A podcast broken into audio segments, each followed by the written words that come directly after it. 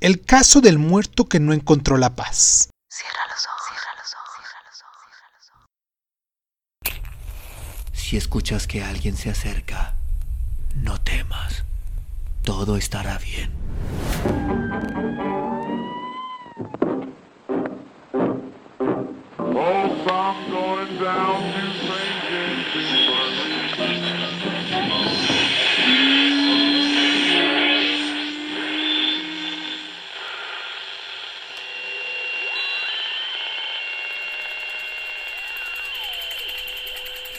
Estás escuchando, Crónica, Crónica, Crónica el lugar, el lugar donde, donde entra por tus oídos.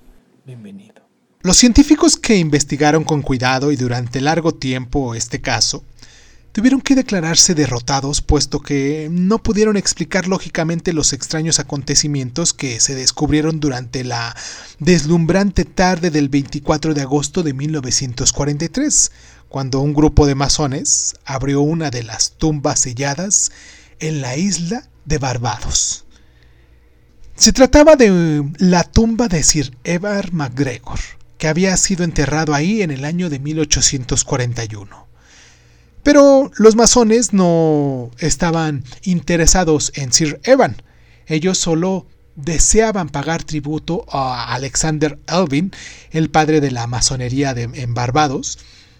Los restos de Erwin habían sido colocados en la misma bóveda antes que los de MacGregor. La cripta en sí había sido hecha con piedra que abunda en la isla y estaba construida de tal manera que se proyectaba un poco más de un metro por arriba del suelo, reposando sobre una base de concreto y de ladrillos que se extendía bajo el suelo a una profundidad ligeramente mayor de un metro. Se podía entrar en ella solo desprendiendo por un paso de seis escalones y abriendo una puerta sellada. Después de levantar la pesada placa, se encontró que la entrada a la cripta estaba sellada por medio de un muro de ladrillos.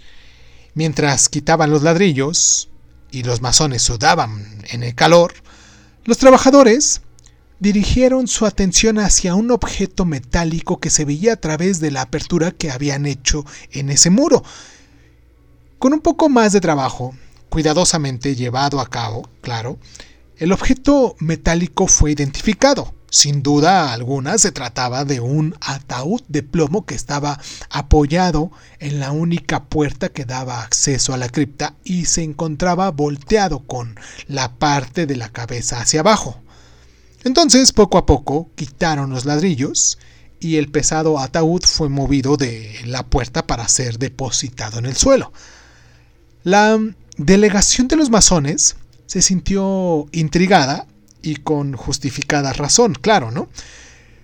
¿Cómo pudo moverse ese pesado ataúd de plomo de Sir Evans desde su nicho hasta el lado opuesto de la cripta si pesaba alrededor de unos 300 kilos?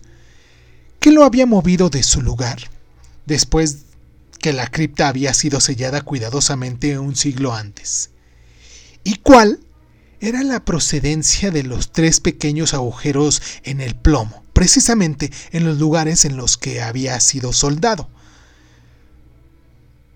Los masones estaban tan confundidos que tuvieron poco tiempo para estudiar los problemas de este estado de las cosas, puesto que se encontraban frente a un enigma mucho mayor. No había huellas del ataúd ni del cuerpo de Alexander Irving. Sus restos habían desaparecido por completo del nicho de la cripta, lugar en el que se encontraban en el momento en el que Sir Evan había sido colocado al lado de él.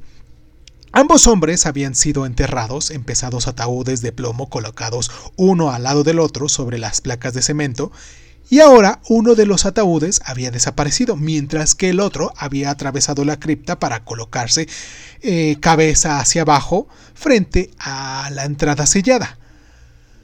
Entonces los masones designaron un guardia en la entrada de la tumba y se fueron para reflexionar sobre el acertijo que se había presentado. Reportaron el caso a las autoridades de Barbados y éstas, por su parte, contrataron a algunos investigadores y científicos para que resolvieran este misterio. El examen de los documentos mostró que ambos hombres habían sido enterrados en esa misma cripta bien sellada. Todos los testigos coincidieron que cuando los hombres empezaron a trabajar esa calurosa tarde del 24 de agosto de 1943, los sellos de la cripta no estaban rotos y que la tumba se encontraba en perfectas condiciones. Sin embargo, mm, de algún modo y en algún momento, en el interior de la cripta había sucedido mm, cosas muy extrañas. Después de largas deliberaciones y cuidadosa investigación, los científicos se sintieron tan desconcertados como lo estuvieron los masones anteriormente. Se fueron para analizar la inexplicable desaparición de los restos de Alexander Erving, que debían de estar en la cripta sellada donde habían sido colocados. Debían de estar, claro, pero no lo estaban, y nadie podía saber cómo había sucedido eso. Pero los desórdenes de la cripta eh, anteriormente mencionados no eran ni los primeros ni los únicos. También en Barbados, pero en un cementerio distinto, a kilómetros de distancia de esta escena en la que se había desarrollado el caso del misterio de Irving, las autoridades estaban sufriendo con las pavorosas travesuras de los ataúdes de la cripta de la familia Chase. Todas las veces en que los distintos miembros de la familia habían sido llevados después de su muerte para ser colocados en la cripta, los otros ataúdes que se encontraban en la cripta, esta cripta sellada, fueron encontrados en un desorden bárbaro. En cada una de estas ocasiones, habían encontrado la puerta sellada con una capa de plomo sin muestras de haber sido violada. Y cada vez, al quitar los sellos de la puerta interior, se encontraba cierta confusión.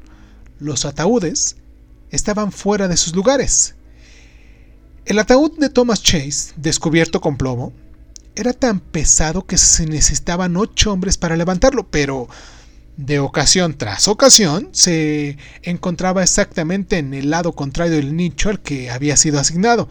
De manera misteriosa y poco explicable, solo dos ataúdes habían permanecido sin sufrir movimiento alguno. El de la señora Goddard, que había sido la ocupante original de la tumba, y el de su nieta, una pequeña niña. La Guardia Armada, que fue designada para cuidar la tumba de día y de noche en el exterior de la misma, no pudo advertir el desorden que se presentaba en su interior. Probablemente los Chase debían desenterrar los cuerpos y volver a colocarlos en algún otro lugar. En el viejo cementerio de Barbados, en la vieja iglesia de Cristo, todavía permanece la cripta de los Chase. Las pesadas piedras y el coral que están intactos, entallados en la albaradilla, son un signo de interrogación y un recuerdo de aquellos que no encuentran la paz en la tumba.